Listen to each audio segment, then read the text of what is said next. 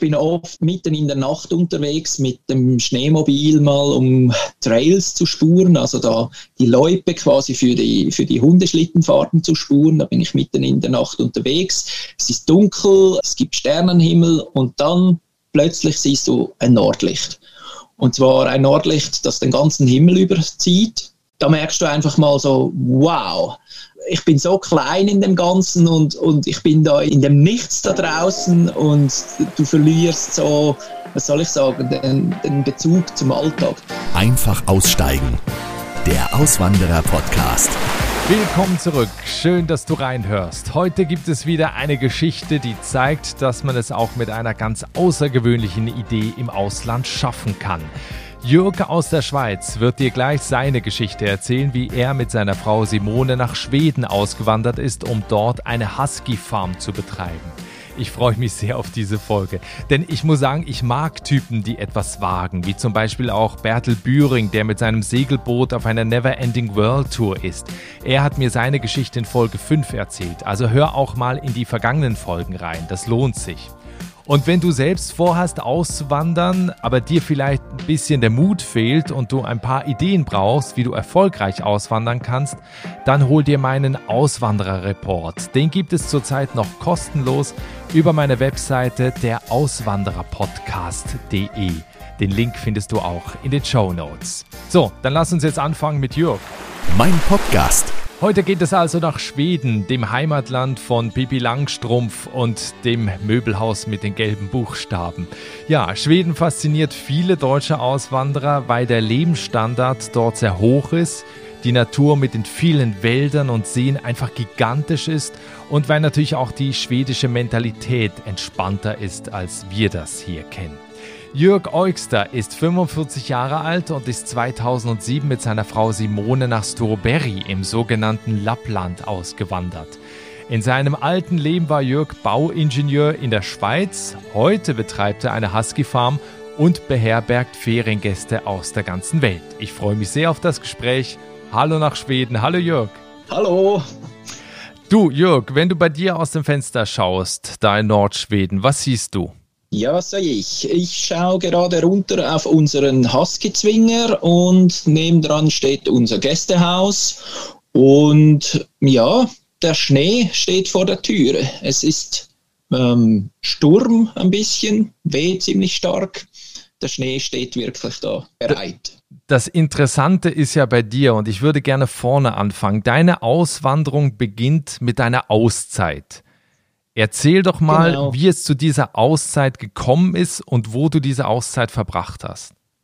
Ja, da muss ich vielleicht ein bisschen ausholen. Ich bin eigentlich Bauingenieur und da habe ich dann sechs Jahre in meinem Beruf auch als Bauingenieur gearbeitet nach dem Studium und dachte mir, jetzt muss ich da eine Auszeit nehmen und habe dann mal ein bisschen rumgeschaut, was man da tun könnte und zufälligerweise war ich dann bei einem Freund auf einer Husky-Farm in den Ferien und dann meinte so beiläufig, oh, das wäre doch noch was für dich.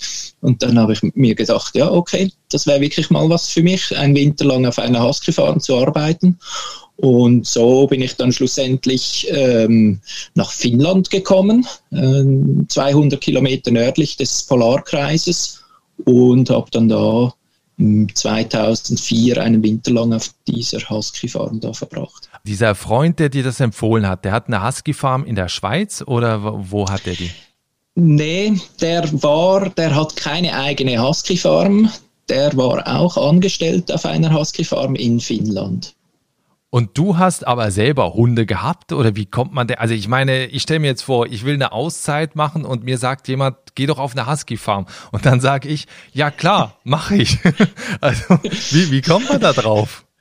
Ja gut, ähm, da muss ich auch wieder ein bisschen ausholen, muss ein bisschen erzählen von mir. Ähm, ich war schon früh eigentlich immer draußen unterwegs, ähm, bei den Pfadfindern draußen unterwegs, war dann auch selbstständiger Alpinist, bin in den Bergen rumgekraxelt. Ähm, ja, wenn wir da mit Freunden zusammen was unternommen haben, dann haben wir eine Skitour gemacht oder haben dann nicht in einer Hütte übernachtet, sondern haben dann ein Iglu gebaut und äh, so war dann ja die Freude am Winter war dann schon relativ groß, Freude am Schnee auch und so war das jetzt nicht so äh, abwegig, dass ich mich dafür begeistern könnte für so eine Husky-Farm.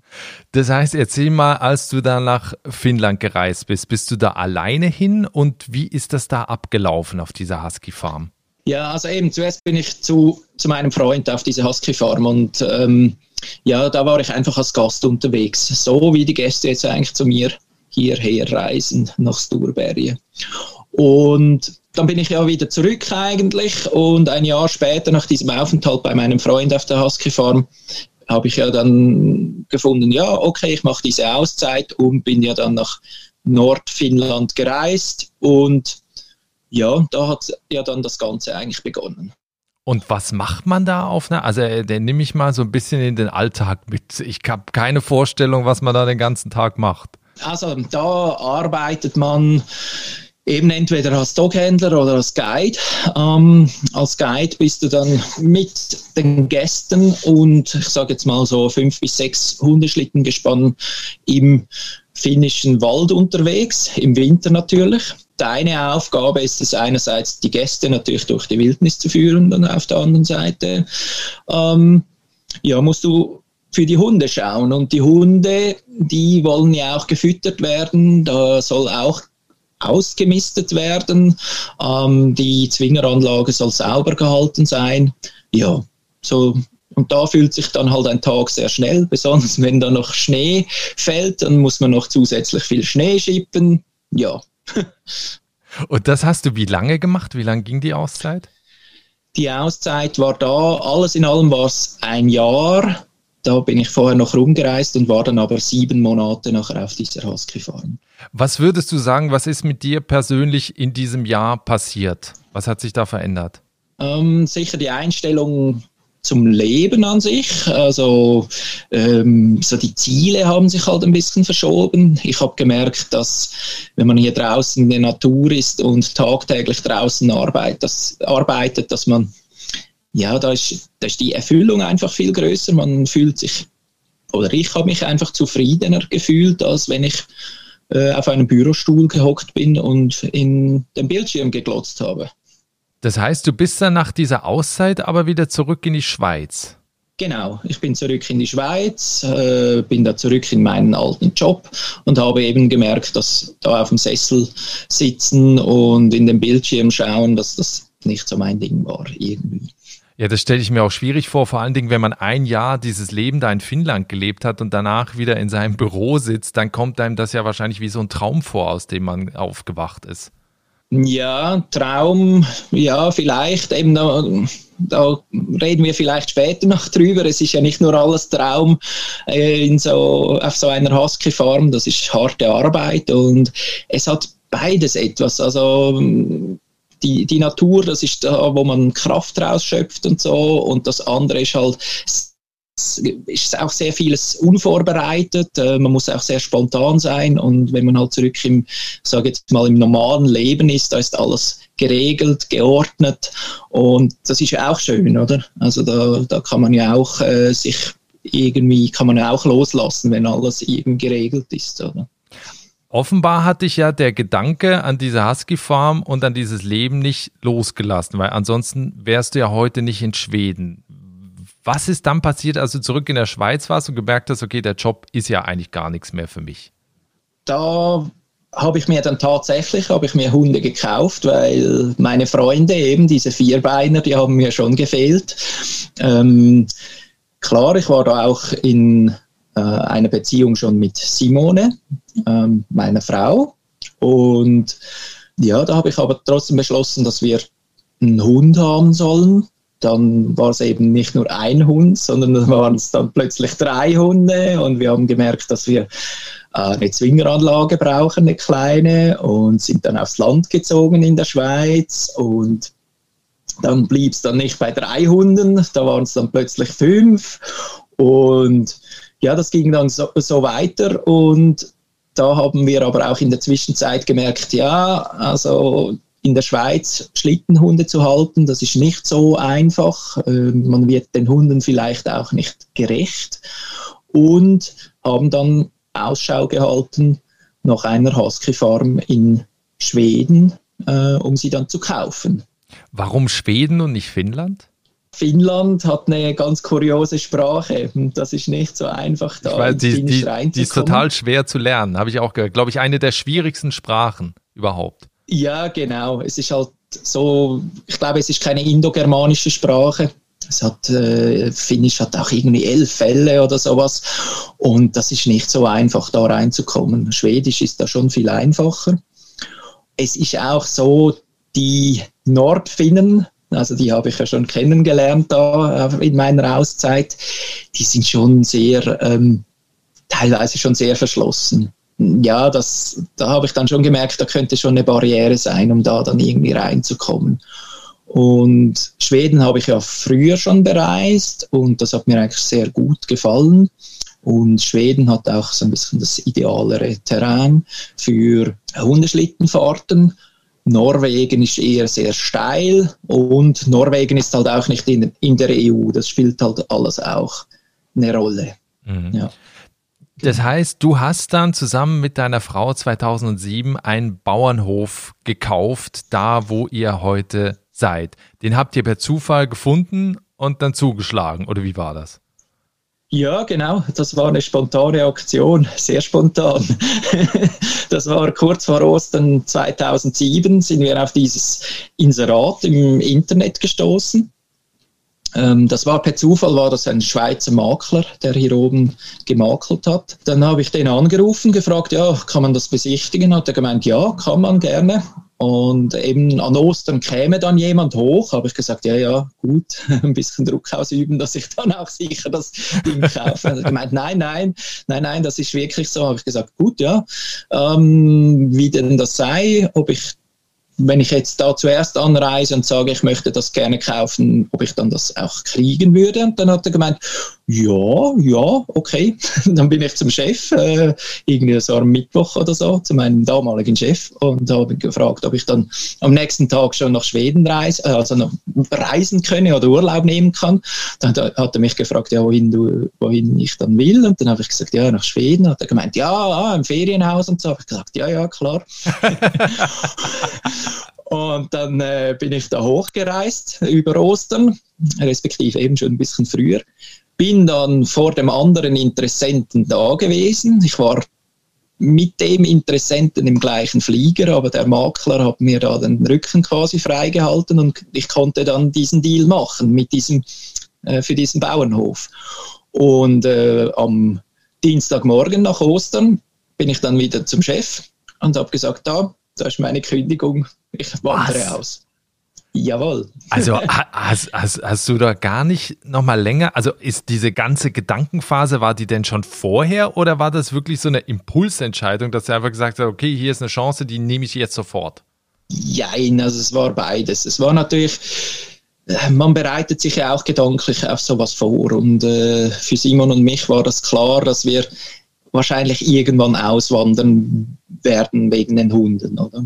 Und wir hatten auch zuvor hatten wir schon mal äh, etwas angeschaut in Schweden, das war dann aber nichts. Und dann, ja, war es dann, aber das war vielleicht drei Monate vorher oder so. Und ähm, ja, dieses Ding da an Ostern 2007, das war dann schon eine sehr äh, spontane Aktion. Und auch als ich hier war, da gab es ja in dem Sinne Smartphones noch nicht, also auch so WhatsApp und solche Geschichten gab es nicht, wo ich da Simon einfach ein paar Bilder rüberschicken konnte und vielleicht sogar irgendein Livestream, wie das aussieht, sondern ich musste ihr das eigentlich am Telefon schildern, wie das hier aussieht. Und sie hat eigentlich sie wusste nicht, wie das hier aussieht, aber äh, sie hat mir vertraut und war auch offen für das Ganze hier und ja, klar, ich musste dann natürlich noch ein bisschen wegen, wegen der Bezahlung schauen. Also ich hatte da nicht so viel Kleingeld auf der hohen Kante. Aber das hat sich dann alles in der Kürze geregelt und so habe ich den Vertrag unterschrieben, den Kaufvertrag und wie gesagt, Dienstagmorgen zum Chef und gesagt, so, jetzt wandern wir aus. Und dann im August äh, 2007, das war Anfangs August, irgendwie um den 12. rum oder so, da bin ich dann hier oben gestanden in Schweden. Aber ich meine, was war dann der Plan? Also du kündigst einen Job, der wahrscheinlich nicht schlecht bezahlt ist in der Schweiz, der ein geregeltes Einkommen bringt. Und jetzt kaufst du, jetzt hast du gerade gesagt, es ist wahrscheinlich auch ein finanzieller Akt gewesen, dieses Haus da oder diesen Bauernhof in, in Schweden. Ich meine, du musst ja dann irgendwie auch, ja, wahrscheinlich sofort dein Geld verdient haben. Oder was war so die Perspektive, was ihr da dann macht? Genau, also das muss ich auch immer richtig erzählen. Wir waren nie so die, die äh, irgendwelche Flüchtlinge in dem Sinne, die aus der Schweiz geflohen sind, keine Aussteiger oder sowas. Ähm, wir haben uns immer am Anfang haben wir uns als Jungunternehmer bezeichnet. Ähm, es war klar, dass wir gerne selbstständig sein wollen und uns eben auch eine Existenz aufbauen wollen. Und für uns war klar, diese Existenz, die soll äh, mit Hilfe von diesen Huskies geschehen und eben ich kannte ja dieses Business in, aus Finnland, also aus dem Aufenthalt in Finnland und ja, das stimmt. Also wir mussten hierher kommen und gleich loslegen. Also und zwar von 0 auf 100. Hm. Und gab es da eine Angst? Also auch, wo du dachtest, was, wenn das alles nicht funktioniert, wenn hier keine Gäste herkommen? Ja, Angst, was heißt Angst? Äh, ich meine, wir leben in Europa, da, kann, da gibt es äh, Netze und doppelte Böden und so. Meistens kann man da wieder irgendwie zurück. Und wir hatten ja den Vorteil, dass wir beide eine Ausbildung, eine gute Ausbildung hatten, einen guten Job hatten und wir waren uns sicher, dass wir da auch wenn das Ganze scheitern würde nach zwei, drei Jahren oder so, da, da könnten wir wieder Fuß fassen in der Schweiz. Das war gar kein Thema. Und klar, Geld. Geld ist natürlich immer so ein Ding, oder? Also, wo man wirklich, äh, ja, das kann man verlieren, aber was verliert man? Eben, die Gesundheit bleibt ja normalerweise, wenn nichts schief geht. Ja, von dem her hatten wir nicht Angst in dem Sinne. Oder? Gibt es eigentlich jetzt auch für Leute, die nach Schweden auswandern wollen, eine Hürde, also was so Aufenthaltsgenehmigungen angeht, oder ist das, weil es Europa ist, relativ unkompliziert? Das ist relativ unkompliziert für jetzt speziell äh, Deutsche, also respektive für EU-Bürger ist das sehr einfach. Für uns Schweizer ist das ein bisschen schwieriger, weil wir natürlich nicht in der EU sind und somit keine EU-Bürger. Und es gibt aber bilaterale Abkommen zwischen Schweden und Schweiz schon eigentlich sehr, sehr lange. Das hat uns eigentlich ein, ja, hat, hat's, das war sehr einfach, da eigentlich dann schlussendlich Fuß zu fassen oder, für uns. Also auch so die, die äh, äh, behördlichen Hürden oder so, die waren relativ klein. Wie ist das jetzt eigentlich, wenn man als Schweizer in so eine kleine Gemeinde in Schweden zieht, da einen Bauernhof kauft und eine Husky-Farm äh, gründet? Wie wird man da von den Einheimischen begrüßt? Wir leben ja in einem kleinen äh, Bühn, wie wir sagen. Im Schweizerdeutsch gibt es den Begriff Weiler. Das ist eine kleine Siedlung von Häusern, äh, mitten irgendwo im Wald drin. Da haben wir zwar nicht so viele direkte Nachbarn, aber da gibt es schon einige. Da wird man eigentlich schon im Großen und Ganzen positiv aufgenommen. Es ist so, hier im Hinterland von Schweden, da passiert schlussendlich ja nicht so viel. Da, da sagt sich, äh, äh, sagt sich Reh und Hase Gut Nacht, oder? Und sonst passiert da nicht so viel. Und als wir hierher gekommen sind, war das natürlich ähm, da hat sich was bewegt, oder? Und das mögen die Menschen schon, die hier draußen wohnen. Meistens sind es ja ältere Menschen, vielleicht so ja, kurz vor der Pensionierung, vielleicht schon pensioniert. Und die mögen halt schon, wenn junge Leute hier rausziehen. Das ist schon so. Wie ist das eigentlich sprachlich? Habt ihr vorher Schwedisch gelernt? Konntet ihr Schwedisch? Seid ihr da erst mit Englisch durchgekommen oder wie war das? Ja, am Anfang sind wir tatsächlich mit Englisch durchgekommen. Ich hatte zwar in, Schwed äh, in, in der Schweiz äh, einen Schwedischkurs besucht, aber den musste ich leider aus gesundheitlichen Gründen unterbrechen. Ich hatte da nämlich eine Blinddarmoperation und bin dann da mehrere Male ausgefallen. Dann habe ich es leider bleiben gelassen, weil ich da Angst hatte, ich komme dann nicht mehr mit und bin dann schlussendlich ohne Schwedisch im Rucksack hier hochgezogen. Ja. Das hat aber gut funktioniert oder würdest du jedem empfehlen, der dahin auswandert, man sollte schon Schwedisch sprechen können? Also ich empfehle es sehr, dass man sich auch sehr schnell um die schwedische Sprache bemüht. Es ist nicht unbedingt zwingend nötig, dass man wenn man hierher kommt, Schwedisch sprechen kann. Die Leute sind sehr offen, sie sprechen sehr gerne Englisch, sie sprechen sehr gut Englisch, aber will man sich irgendwie Zugang verschaffen zu der Kultur, auch Freundschaften knüpfen, dann ist es sicher wichtig, dass man Schwedisch sprechen kann. Also das ist wirklich ganz wichtig. Mhm. Ich glaube, das öffnet einem Türen.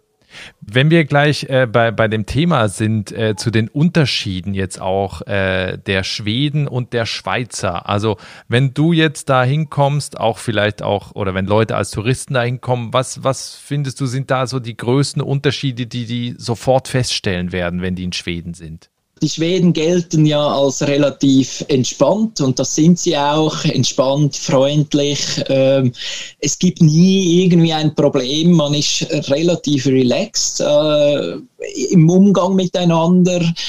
Das ist vielleicht das, was man so als, als Tourist äh, als Gast hier eigentlich sofort merkt. Also das beginnt schon auf dem Flughafen natürlich oder, oder auf dem Bahnsteig oder so. Es sind alle freundlich, alle hilfsbereit. Das ist das, was, was einem auffällt. Äh, vielleicht, wenn man das vergleicht mit der Schweiz oder Deutschland, dann sind alle ein bisschen getrieben, vielleicht auch so ein bisschen gehetzt von ihrem Alltag. Und das ist hier schon viel, viel ruhiger. Also das ist ganz klar. Du hast gerade das Wort Alltag gesagt. Das interessiert jetzt natürlich äh, viele. Ähm, du hast äh, 2007 da angefangen. Ihr habt inzwischen 60 Huskies und man hat sie vorhin auch gerade im Hintergrund gehört. Ihr habt auch zwei Kinder noch bekommen. Das heißt, das Leben da auf dem Bauernhof oder auf der Farm hat sich ja komplett verändert in diesen Jahren. Das ist richtig. Wie sieht das aktuell aus, dein Alltag? Wie sieht das momentan aus? Ist ein bisschen schwierig. Corona-Zeiten natürlich. Ähm, da hat sich schon natürlich sehr vieles verändert, aber ich sage jetzt mal, wir kommen langsam wieder zur Normalität zurück. Mein Alltag beginnt eigentlich normalerweise mit dem Füttern der Hunde am Morgen und dann eben auch mit dem Ausmisten der Hunde. Ähm, und dann, wenn ich dann lasse ich meistens die Hunde noch raus in die Freiläufe, also die dürfen da miteinander spielen und so. Und dann irgendwann ist quasi das Thema Hunde abgeschlossen, die Arbeit mit den Hunden und dann geht es entweder ins Büro oder ich muss mich irgendwie handwerklich betätigen. Dann am Abend eigentlich wieder dasselbe. Die Hunde geben den Takt vor, die wollen wieder gefüttert werden und auch wieder ausgemistet werden. Ja, und dann ist dann schon bald wieder Abend. Jetzt in den Hochzeiten, du hast gerade gesagt, durch Corona ist das natürlich alles ein bisschen zum Erliegen gekommen. In den Hochzeiten, wenn ihr viele Gäste da habt, ähm, was machen die da alles? Weil ich habe gesehen, es gibt ja auch unterschiedliche Häuser, wo die übernachten können. Es gibt unterschiedliche Aktivitäten. Also wege, welche Möglichkeiten bietet ihr den Gästen da Urlaub zu machen? Da gibt es vor allem zwei Typen von Gästen. Die einen, die kommen vor allem nur wegen den Hunden, die wollen fast ausschließlich nur Hundeschlitten fahren. Und es gibt äh, Gäste, die interessieren sich mehr auch für ein gemischtes Programm. Eben, sagen wir mal, mit dem Hundeschlitten, wenn man mit dem Hundeschlitten bei uns unterwegs ist, dann ist das natürlich so, man fährt logischerweise viel Hundeschlitten, man ist da den ganzen Tag unterwegs, man hilft auch ein bisschen mit mit den Hunden. Also wenn wir zum Beispiel mit Gästen draußen in der Hütte übernachten oder so, dann helfen die Gäste mit beim Füttern oder beim äh, Misten, Ausmisten der Hunde oder so. Ja, das, da sind sie eigentlich involviert. Und das ist eben, da kann man sagen, das ist eigentlich nur Hundeschlitten fahren. Dann das gemischte Programm, da kann man wählen zwischen Schneeschuhwanderungen, Skiwanderungen, Eisangeln, Motorschlitten fahren, äh, klar, logischerweise natürlich auch Hundeschlitten fahren. Ähm, ja, da ist vielleicht auch so der, der äh, Erholungsteil vielleicht noch ein bisschen größer. Also da schaltet man vielleicht einen Tag äh, in der Sauna ein oder respektive ein Tag, wo man viel in der Sauna ist und einfach äh, entspannt und die Ruhe genießt. Ja, das, das ist vielleicht das, was man so bei uns tut, so mal oh. grob beschrieben, und zumindest man, im Winter. Und man wird ja auch kulinarisch noch verköstigt, ne? Ihr habt ja auch einen eigenen Koch. Genau, das ist richtig. Also wir bieten an sich äh, mehr oder weniger All-Inclusive-Ferien an. Also das heißt, wir holen euch am Flughafen ab und Ihr werdet dann bei uns eingekleidet auch, also ihr kriegt, kriegt spezielle Winterkleidung, wenn es im Winter ist es ja relativ kalt bei uns und ihr müsst euch eigentlich um nichts kümmern. Es gibt auch äh, unser Gästehaus, da drin gibt es ein kleines Restaurant, ähm, wo wir eben auch einen äh, Koch haben, der für euch kocht. Was mich jetzt interessieren würde, ihr wohnt seit äh, drei Jahren jetzt in, in Nordschweden. Was war so für, für dich, für euch der schönste Moment, wenn du es auf, auf einen Nenner bringen müsstest? Also was, was einem eigentlich aus den, aus den Socken reißen kann, das ist wenn man einfach die, die Natur direkt spürt, oder? Also ich bin oft auch mitten in der Nacht unterwegs mit dem Schneemobil mal, um Trails zu spuren, also da die Loipe quasi für die, für die Hundeschlittenfahrten zu spuren. Da bin ich mitten in der Nacht unterwegs. Es ist dunkel, es, ist, äh, es gibt Sternenhimmel und dann plötzlich siehst du ein Nordlicht. Und zwar ein Nordlicht, das den ganzen Himmel überzieht. Da merkst du einfach mal so, wow, ich bin so klein in dem Ganzen und, und ich bin da in dem, in dem Nichts da draußen und du verlierst so, was soll ich sagen, den, den Bezug zum Alltag. Du bist einfach abgehoben, oder? Das sind so Momente, wo, wo du dann wirklich denkst, wow, das, das hätte ich mir nie erträumen lassen oder so. Es ist schwierig auch zu beschreiben. Das, das muss man einfach, das muss man einfach erlebt haben. Also. Gibt es auf der anderen Seite, ähm, weil, weil, du erzählst ja natürlich, da kommen sofort Bilder in den Kopf, äh, so, wie, so wie du das erzählst, gibt es auf der anderen Seite auch, auch Punkte, die jetzt schwierig waren oder wo ihr auch schon mal überlegt habt, vielleicht zurückzugehen in die Schweiz oder ist das gar keine Option? Ja, das ist äh, natürlich immer wieder mal aktuell, gerade jetzt unter dieser Pandemie, also wo wir wirtschaftlich natürlich auch schwer angeschlagen sind. Durch die Tourismusbranche ist sehr schwer angeschlagen, auch hier in Schweden logischerweise, wie überall auch, äh, überall anders auch. Da fragt man sich dann natürlich manchmal schon, also was, was tue ich hier, oder? Also wohin, wohin führt das? Oder äh, man ist ja selbstständig, oder? Und selbstständig heißt so schön selber und ständig, oder? Ähm, das heißt, das, was man tut, dafür kriegt man eigentlich sofort das Feedback, oder? Und das ist halt schon hart. Ist man zu lazy, irgendwie, man, man kümmert sich zu wenig vielleicht um das Geschäft oder so, dann merkt man das halt sofort, dass man vielleicht weniger Kunden hat. Oder? Und ähm, jetzt eben gerade in dieser Krise, da fragt man sich dann schon, ja, kommen die Kunden wieder? Äh, können wir überleben überhaupt? Also wir haben ja nicht irgendwie ein dickes Schweizer Bankkonto oder so, wo noch ein paar Millionen drauf liegen, sondern wir leben voll und ganz hier in Schweden. Und ähm, ja, Tourismus äh, ist halt nicht einfach nur Romantik pur, oder? Sondern das ist einfach hartes Geschäft und da bleibt wie zum Beispiel in der Gastronomie bleibt einfach nicht so viel schlussendlich hängen, oder?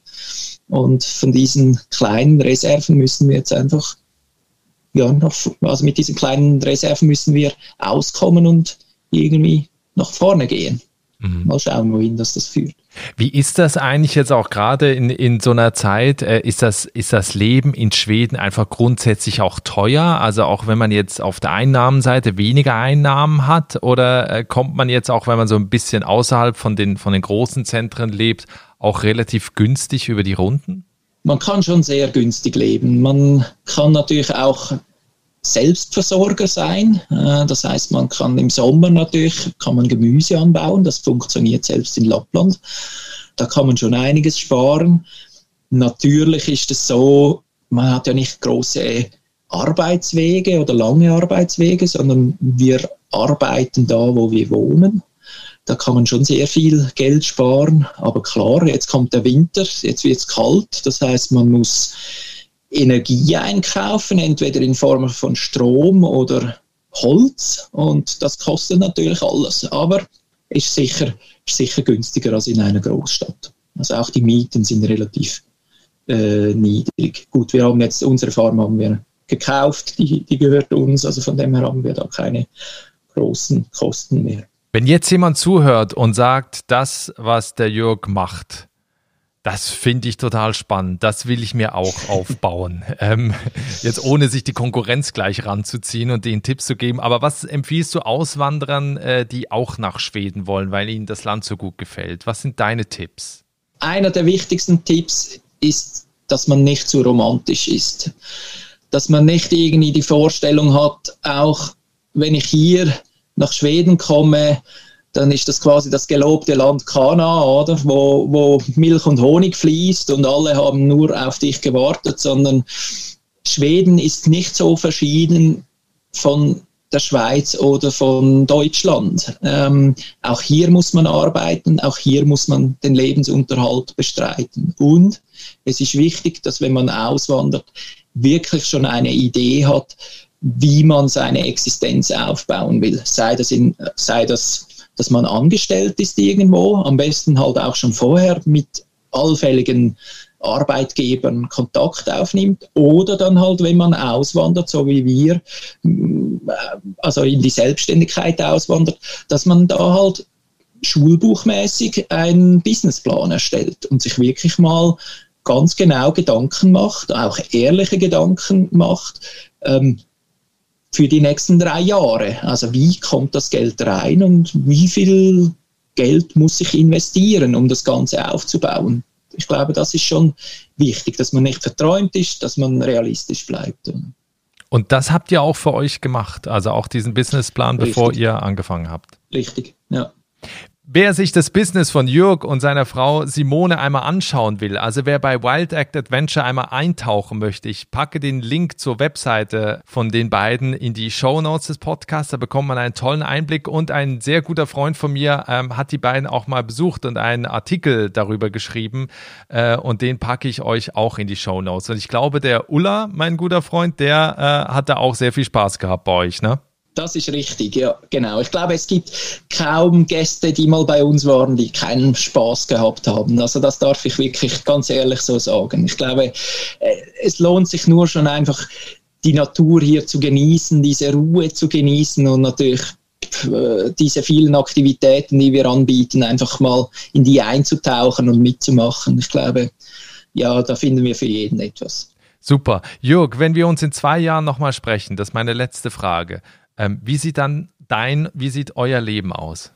Ja, wie sieht das aus? Ich hoffe, es sieht nicht viel anders aus. Vielleicht wieder ein bisschen mit mehr Fahrt, dass wir wieder mehr Gäste bei uns begrüßen dürfen.